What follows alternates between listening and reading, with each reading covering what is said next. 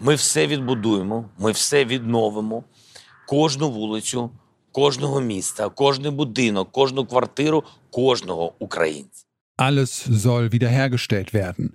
Jede Straße in jeder Stadt, jedes Haus und jede Wohnung soll nach dem Krieg in der Ukraine wieder aufgebaut werden. So hat es der ukrainische Präsident Volodymyr Zelensky in einer Videoansprache Mitte März angekündigt. Die Kosten für den Wiederaufbau der Ukraine, die steigen mit jedem Tag, den der Krieg noch andauert, an. Verschiedenen Schätzungen zufolge werden dafür mehrere hundert Milliarden Euro nötig sein. Bei dieser Mammutaufgabe braucht die Ukraine finanzielle Unterstützung von anderen Ländern. Das hat auch Präsident Zelensky schon mehrfach betont. Wie kann die Ukraine wieder aufgebaut werden und sollte man damit jetzt schon beginnen, obwohl der Krieg noch in vollem Gang ist? Darum geht's heute. Mein Name ist Janik Köhler. Hi.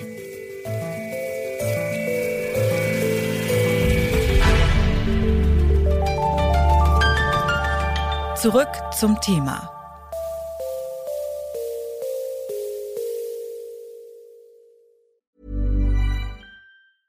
Bitte widmet eure Aufmerksamkeit unserem Werbepartner. Die Suche nach geeigneten Mitarbeitenden kann viel Zeit in Anspruch nehmen, muss sie aber nicht unbedingt, denn man kann sich helfen lassen. Zum Beispiel mit den Premium-Stellenanzeigen von Indeed, denn damit wird eure Stellenanzeige in der Suche sichtbarer und Bewerberinnen und Bewerber werden schneller auf euch aufmerksam. Indeed schenkt euch jetzt 75 Euro Startguthaben für eure Premium-Stellenanzeigen. Klickt dazu auf den Link in den Show Notes. Es gelten die AGB. Seit dem Beginn des russischen Angriffskriegs sind große Teile der Ukraine zerstört worden. Neben tausenden Wohnungen sind auch weite Teile der Infrastruktur den russischen Bomben und Raketen zum Opfer gefallen. Nach Angaben aus dem Büro des ukrainischen Generalstaatsanwaltes sind bislang mehr als 1800 Bildungseinrichtungen, also Schulen, Kindergärten oder Universitäten im Krieg zerstört worden, dazu hunderte Krankenhäuser und das muss nach dem Krieg natürlich alles wieder aufgebaut werden. Das wird nicht nur Jahre dauern, sondern auch ziemlich teuer werden. Schätzungen zufolge belaufen sich die Kosten für den Wiederaufbau schon jetzt auf fast 600 Milliarden Euro. Einen Großteil dieser Summe will die Ukraine aus Steuereinnahmen und Krediten selber finanzieren. Trotzdem ist das Land auf finanzielle finanzielle Hilfe aus anderen Ländern angewiesen. Das Forschungsinstitut Center for Economic Policy Research hat sich in einer umfangreichen Studie im April mit dem Wiederaufbau der Ukraine befasst und einen neuen Marshallplan vorgeschlagen. Mit dem Marshallplan wurde der Wiederaufbau Deutschlands und anderer europäischer Länder nach dem Zweiten Weltkrieg finanziell unterstützt. Ob das auch ein Modell für den Wiederaufbau der Ukraine sein kann, das wollte ich von Heiko Pleines wissen. Er leitet die Abteilung Politik und Wirtschaft der Forschungsstelle Osteuropa an der Universität Bremen. Ja, also die Situation ist natürlich schon eine andere, aber die Logik dieses Plans macht durchaus Sinn. Ja, also zum einen wird schon eine Menge Geld gegeben, nicht so viel, dass damit ganz viel bezahlt werden kann, aber zumindest schon so ein paar wichtige Projekte. Und gleichzeitig ist es eben ein Signal der Solidarität. Das sollte man nicht unterschätzen. Also sozusagen für die Ukraine dann jetzt auch wie auch damals für zum Beispiel Deutschland, das Signal, wir unterstützen euch, wir sind bereit, mit euch wirtschaftlich zu kooperieren und es wird eine Integration geben. Das ist, glaube ich, auch ganz wichtig. Und gleichzeitig für private Investoren, ähm, hier kann jetzt wieder investiert werden, das funktioniert, wir sind dabei und da gibt's Perspektiven. Eine weitere Möglichkeit, den Wiederaufbau der Ukraine zu finanzieren, hat EU-Kommissionspräsidentin Ursula von der Leyen Ende Mai beim Weltwirtschaftsforum in Davos ins Spiel gebracht. We should leave no stone unturned. That is, including, if possible, the Russian assets that we have frozen. Von der Leyen will die eingefrorenen Währungsreserven der russischen Zentralbank und Privatvermögen von russischen Oligarchen nutzen, um den Wiederaufbau der Ukraine zu finanzieren, als eine Art Reparationszahlung.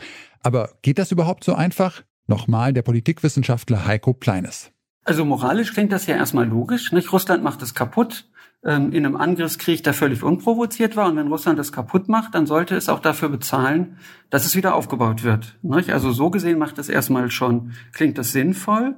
Die Summen, um die es hier geht, also was von Russland in den, mithilfe der Sanktionen eingefroren wurde, wird auf ungefähr 400 Milliarden geschätzt. Das heißt, da ist man schon relativ nah dran an der Gesamtsumme von 600 Milliarden, äh, die die Ukraine sagt, dass sie die braucht. Ja, insofern würde das so passen. Rechtlich ist das aber nicht so einfach. Ja, also, weil die Sanktionen die Vermögen nur einfrieren. Ja, die Idee ist, Wenn sich das Verhalten ändert zum Besseren, dann werden die Sanktionen rückgängig gemacht und das Vermögen steht wieder zur Verfügung. Wenn man es aber der Ukraine gegeben hat, ist es sozusagen dauerhaft weg.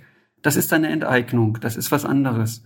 Und für eine Enteignung gibt es halt hohe Hürden. Also in, in Deutschland zum Beispiel wird davon ausgegangen, dass man dafür das Grundgesetz ändern müsste, weil eben äh, unser Grundgesetz Eigentum garantiert. Also im Prinzip ist das möglich, aber es kommt auf das konkrete Land an und man muss auch unterscheiden, geht es sozusagen um staatliches Vermögen wie Zentralbankreserven oder geht es um Vermögen von privaten Unternehmern wie Oligarchen? Denen müsste ja dann sozusagen eine Mitschuld sozusagen belegt werden an diesem Krieg, was bei Sanktionen so nicht ist. Also es ist auf jeden Fall ein sehr schwieriges Thema und da werden sich noch viele Juristen mit befassen müssen.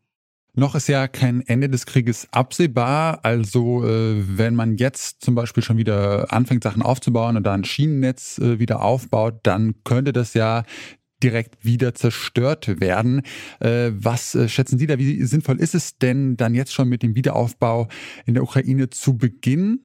Also beginnen muss man unbedingt. Ich meine, Sie hatten es ja auch einleitend gesagt, es betrifft zum Beispiel auch Gesundheitseinrichtungen. Und Sie können ja nicht sagen, das Krankenhaus bauen wir erst wieder auf, wenn der Krieg zu Ende ist. Das funktioniert ja nicht.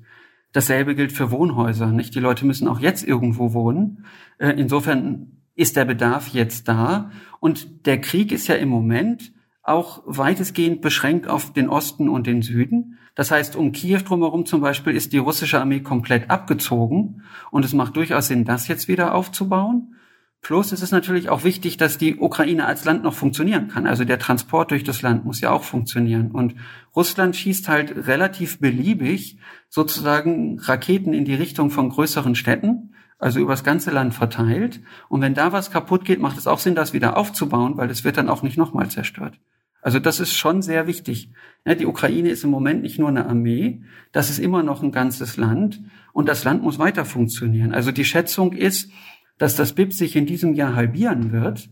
Ja, und irgendwo muss dann noch was funktionieren, damit die Leute versorgt werden, damit auch Steuereinnahmen reinkommen, damit die Ukraine weiter als Staat auch funktionieren kann.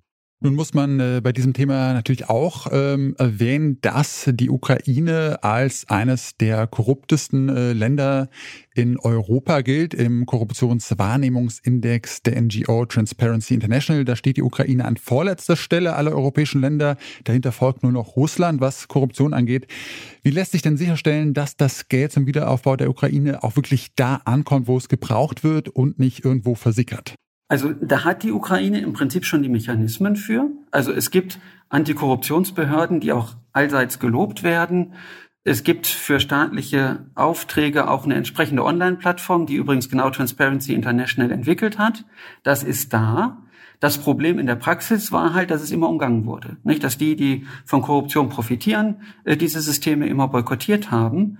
Und insofern müsste man jetzt einfach darauf bestehen, dass die auch ordentlich benutzt werden und das dann natürlich auch entsprechend ähm, beobachten und überprüfen. Aber das sollte durchaus möglich sein, gerade jetzt bei konkreten Projekten. Nicht? Wenn man sagt, wir bauen was Bestimmtes auf, ist das ja was anderes, als wenn man sagt, wir geben einfach mal einen Kredit an das Land. Das Ausmaß der Verwüstung durch die russischen Angriffe in der Ukraine ist verheerend und tagtäglich wird das Land weiter zerstört.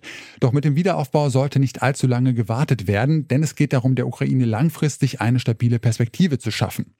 Die Gelder dafür sollen unter anderem aus westlichen Fonds und Krediten kommen. Allein die durch Sanktionen eingefrorenen Vermögen von Russland liegen schon bei 400 Milliarden Euro und kommen somit nah an die 600 Milliarden heran, die es benötigt, um die Ukraine wieder aufzubauen. Das Land, das die Bomben abwirft, soll auch für den Wiederaufbau zahlen. Das klingt erstmal fair, rechtlich ist es allerdings nicht so einfach, die Gelder einfach dafür zu verwenden. Das war's von uns für heute. An dieser Folge mitgearbeitet haben Sophia Ulmer, Josua Gerner und Esther Stephan.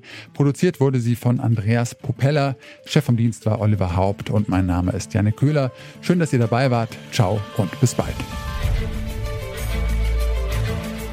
Zurück zum Thema vom Podcast Radio Detektor FM.